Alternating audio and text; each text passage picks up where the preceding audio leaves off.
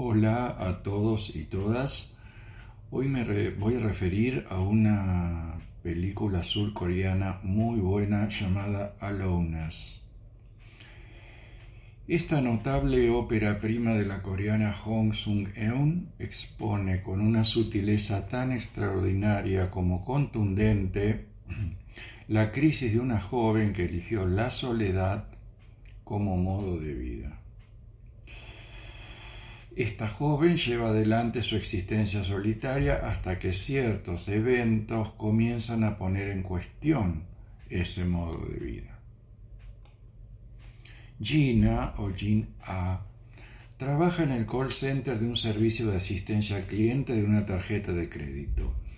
Ella es una holojock término que define en Corea del Sur a las personas que viven solas en las ciudades sin familiares, parejas o amigos.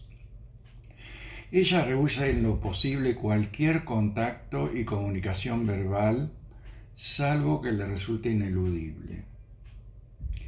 La película relata cómo ciertas circunstancias empiezan a resquebrajar esta fortaleza emocional el reencuentro con su padre, verse obligada a entrenar a una empleada nueva y potencial compañera de trabajo, la muerte de un vecino. Estas circunstancias la obligan a socializar y en algunos casos constituyen un espejo incómodo. La notable ópera prima de Hong Sung-eun va exponiendo con una sutileza extraordinaria lo que va sintiendo Gina, que no es la única solitaria del relato, frente a ese juego de espejos que le hablan de su presente y acaso de su futuro y esas interacciones que vive como intrusiones en su mundo dominado por el trabajo eficiente y desapasionado y la conexión permanente con las pantallas.